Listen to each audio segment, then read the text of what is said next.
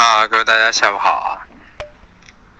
那么今天行情现在看来还是比较比较属于疯狂的啊，所有的品种都在大幅增仓啊，增仓而且上行啊，市场已经完全进入一个多头控局的一个状态，就连弱势的品种啊，也都是回调中呢，往上的力量要大于往下的力量，所以盘口现在都是在偏上的格局中。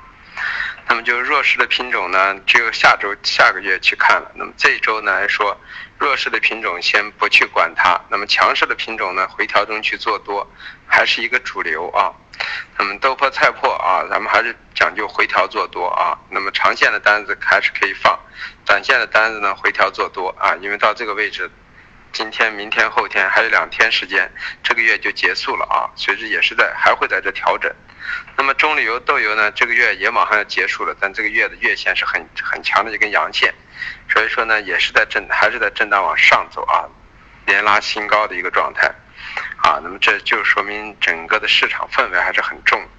那么玉米淀粉算是农产品中偏弱的啊，特别是玉米啊，所以它今天冲高之后呢，稍微进行了休整，玉米和淀粉，所以玉米和淀粉呢，在格局上来说，啊。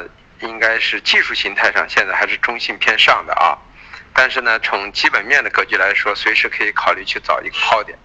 但是中旅游豆油是不敢乱抛的啊，虽然已经到了高区，也不敢乱抛。那么豆粕菜粕呢是回调做多这么一个思路。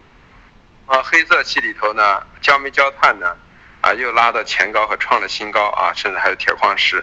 所以个人认为到这个位置呢，就是说适当的减减磅下来还是可以继续去做啊，是这么一个情况。然后呢，呃，螺纹钢呢也是在换月的同时呢啊，也是屡创新高啊，跟国家就是可能将减产的早上已经说过了一些基本面那些因素啊，所以说也是有点涨幅，但是呢，我们个人认为涨幅有点过快了啊。今天所有的品种都在大幅增仓啊，那螺纹钢也是这样，当然螺纹钢是一月往五月换啊，一月大幅减仓它。五月在增仓，那么也是啊，回调在做多的一个氛围。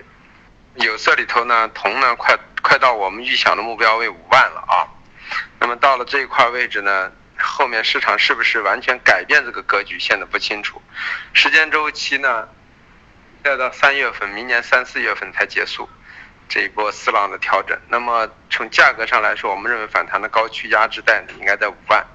那么是不是到五万就能压制住？现在是个市场氛围还不好说啊。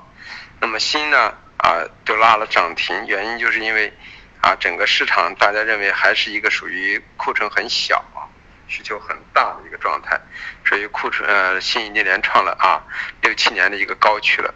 所以下一个位置，我们认为在两万五到两万五千二左右为一个压制区域啊。到这个位置之后呢，锌是不是还能够继续往上涨？现在真的还没法说，因为这个市场全是一个资金式的情绪等因素的推动。那么铝呢，基本面是稍微差一些，所以我们说了，铝呢二月也好，三月也好，到高区呢，当其他强势的品种开始有休整状态的时候，咱们再去空弱势品种，像铝。那么至于镍呢，我们认为呢啊，在十万这个应该也是有压制的啊。所以看十万这个口啊，今今今明两天能不能冲击上去？因为这个月它也是收阳线的，所以冲击不上去的话，那么对下个月来说，铝和镍是偏下的概率会大一点，铜和锌呢是高位整理了就啊这么一个状态。啊，至于化工，化工里头的橡胶啊，一如既往的强劲啊。我们本人说一万八一万去买啊，它基本上点完就拉，点完就拉，今天又冲到一万九千五。啊，快到我们认为三浪的一个最高区附近，接近两万啊，一万九千九，是我们认为三浪的一个高区，一万九千五到一万九千九这个区域。那么到这个位置之后呢，应该是一个所谓的四浪整理的一个格局即将出现啊。那么时间周期呢，可以啊长达十二天左右，是这么一个情况。所以我们认为就是橡胶呢，就是回调做多啊，因为你就是四浪完了，还有一个五浪啊，所以回调做多。那么。PP 和 PE 来说呢，今天我们想到反弹了，因为跌的差不多了，啊，星期五那天我们就认为啊，就应该有反弹了，对吧？但是这个反弹的力度呢，今天超出我们的预想，啊，我们认为九九千七到九千八这个区域呢，啊，因为成为这一周的一个反弹格局，其实它今天一天就快把这一周的格局完成了。那么 PP 呢也是啊，我们认为八千六呢。啊，八千八为一个这一周的格局，可是它今天就快完成了，所以照这样种情况，我们就要看一下了。因为总的来说，PP 要比 PE 强，但是 PE 呢，从日线级别来说呢，也是中性偏上的啊。因为现在咱们换到五月合约了，一月合约基本面很差，是中性偏下的。可是五月合约呢，基本面是好的，所以说呢，它从技术形态上还是中性偏上的啊。也就是今天的低点啊，九千三左右，反而是一个什么？是一个塑料的一个，反而是一个好的买点啊。和 PP 这个位置都是一个好的买点。那么就是说，因为这一个月还是偏上的，对于五月合约来说，所以说这个月呢还有两天时间加今天之外，啊还有三天。那么在这样的过程中，它肯定格局是要往上，尽量往高区去收的，所以这两天还有可能冲击上去。冲击完之后到高区，我们还是坚定的。P/E 到时候还是可以放空这么状态。至于那个沥青啊，沥青我们也说了，两千四是一个高区，那么今天呢又返回来了啊。上周是一个休整，那么这次返回来，所以我们觉得呢，如果再能背靠两千四左右呢，还是可以尝试进去抛沥青，因为它的基本面在时间周期上并不好啊，是这么一个状态。棉花呢也是一个弱势品种，但是呢从日线级别来说呢，还是中性偏上的。